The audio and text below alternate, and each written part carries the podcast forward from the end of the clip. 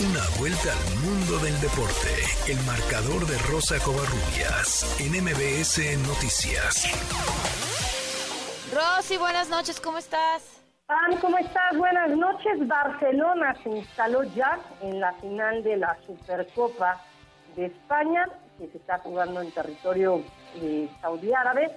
Y hay que decirlo, ¿no? El día de hoy ganaron en eh, vía penaltis al, al, Real Betis, equipo donde milita eh, eh, Andrés Guardado, el mexicano Andrés Guardado, quien por cierto tuvo minutos, pero pues, finalmente salió expulsado al minuto 118.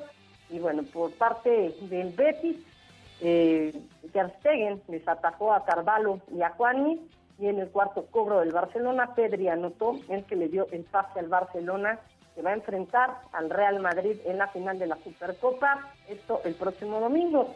Esto fue lo que dijo Xavi, director técnico del conjunto catalán. Bueno, importancia pues de que es un título, ¿no? Tampoco nos, nos cambiaría demasiado, simplemente nos daría más tranquilidad, más moral, más confianza para lo que resta de, temporada, ¿no? Es una final, la jugamos, que era lo más importante, era el primer objetivo que nos hemos marcado al, llegar aquí a, a, Saudi y a partir de aquí prepararla bien, recuperar bien a los jugadores, que hemos hecho un gran esfuerzo e intentar ganarla. Es un título, para nosotros es muy importante, ¿no?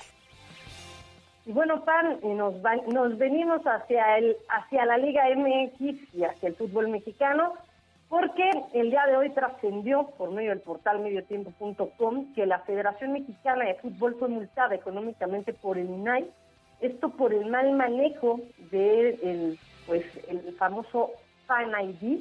Al parecer, pues se, han filtrado datos de la gente que ha pues asistido a comprar boletos para acceder los partidos de la, de la selección mexicana y de la Liga MX. Hay que recordar que este famoso Fan ID surgió sola, no solamente para la Liga MX tras los actos violentos que ya en, en marzo se cumplirá un año de, la violencia que hubo en el estadio Corregidora entre aficionados de Querétaro y Atlas, sino que también la Federación Mexicana de Fútbol implementó para los partidos de selección mexicana en busca de erradicar el grito homofóbico la cantidad, al parecer, con la que van a multar a la Federación Mexicana de Fútbol es de 23 millones de pesos, aunque la Femex Food estará impugnando dicha sanción.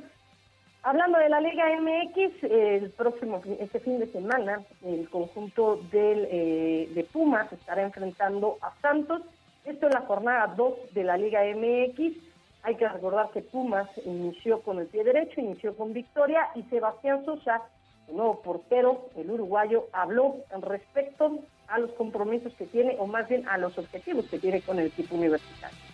Tenemos una, una plantilla muy, muy competitiva, este, un plantel amplio de, de muy buenos jugadores y creemos que, que, sí, que podemos estar a la altura de, de, pelear con cualquiera en la liga, ¿no? Este, y, bueno, este, pensando un poco y hablando un poquito de, del rival, sí, este, lo venimos analizando en el correr de esta semana, sabemos de, del potencial que tienen ofensivamente, de la presión intensa que hacen, entonces son, eh, hay ciertos factores que tenemos que tener en cuenta. Eh, no quiero pasar por Pumas y, y, ser uno más o pasar inadvertido, sino que este, dejar huella en este club, en esta institución, con un campeonato, este, hace tiempo que, que no se logra eso.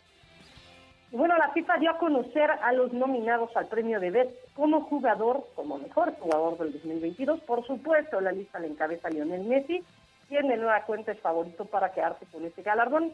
El delantero francés o los delanteros franceses Kylian Mbappé y Karim Benzema, Luka Modric, Robert Lewandowski, Neymar y Erling Haaland también están entre los nominados. Son 14 en, en el mes de febrero, el 3 de febrero se dará a conocer quienes son los tres finalistas y posteriormente se entregará el, galardón a los premios de Best en la rama femenil.